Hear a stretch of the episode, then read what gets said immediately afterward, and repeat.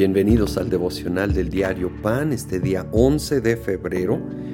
Y en Hechos capítulo 11, Pedro tiene que explicar por qué fue a la casa de un gentil, pero cuando explica cómo Dios lo le dio esa visión y luego lo respaldó derramando su Espíritu Santo, entienden el liderazgo de la iglesia de Jerusalén, que se ha abierto las puertas a los gentiles.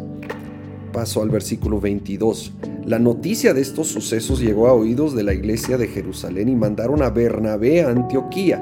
Cuando él llegó y vio las evidencias de la gracia de Dios, se alegró y animó a todos a hacer, hacerse el firme propósito de permanecer fieles al Señor, pues era un hombre bueno, lleno del Espíritu Santo y de fe. Un gran número de personas aceptó al Señor. Aquí vemos a Bernabé yendo a Antioquía y me llama la atención que el crecimiento de la iglesia, la salvación, todo lo que Dios estaba haciendo es llamado la evidencia de la gracia de Dios. ¿Cómo necesitamos reconocer que todo lo bueno que va a suceder en nuestras vidas, familias, congregaciones, va a ser evidencia de la gracia de Dios, va a ser su obra, su capacitación su favor inmerecido. Dependiendo de Él veremos más y más de su obra. Y sigue versículo 25. Después partió Bernabé para Tarso en busca de Saulo, y cuando lo encontró lo llevó a Antioquía. Durante todo un año se reunieron los dos con la iglesia y enseñaron a mucha gente. Fue en Antioquía donde a los discípulos se les llamó cristianos por primera vez. Aquí, Bernabé en acción va a buscar a Saulo. Él fue, si, te acuerdas, el primero en abrazarlo como hermano en la fe.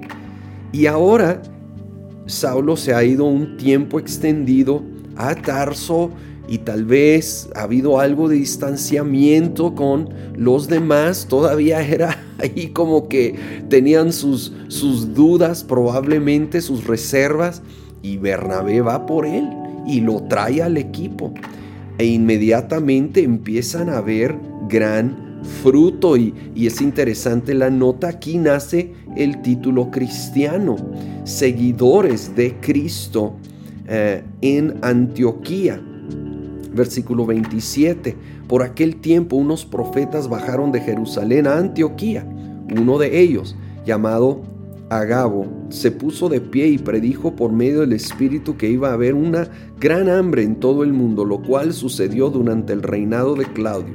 Entonces decidieron que cada uno de los discípulos, según los recursos de cada cual, enviaría ayuda a los hermanos que vivían en Judea. Así lo hicieron mandando su ofrenda a los ancianos por medio de Bernabé y de Saulo. Aquí ya es un equipo ministerial Bernabé y ah, como mentor y Saulo con él.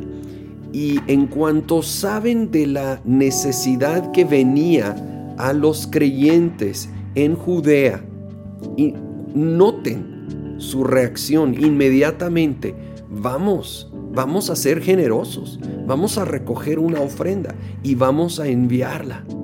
Que ese sea nuestro corazón, que ese sea nuestra reacción. Hay necesidad, sobre todo entre hijos e hijas de Dios. Son hermanos nuestros en la fe. Vamos a ser un instrumento de Dios para bendecir, para ser generosos. Y recordemos del capítulo anterior, en el caso de Cornelio, que esa generosidad no es olvidada por parte de nuestro Dios. Señor, en esta hora, danos tu corazón, tu corazón de generosidad, tu corazón de compasión, tu corazón para ir y dar y bendecir, apoyar, animar, ser un instrumento tuyo en, cualquier contexto y, en múltiples expresiones para ayudar a los que están dolidos, necesitados. Señor, y nuevamente tener ese corazón como Bernabé, dispuesto a ir y dispuesto a buscar al que otros han rechazado. buscar al que aparentemente de alguna manera se ha descalificado, pero en tu gracia, en tu gracia, ver ese potencial y, Señor, juntos ver el reino avanzar. Lo pedimos en el nombre de Cristo Jesús. Amén.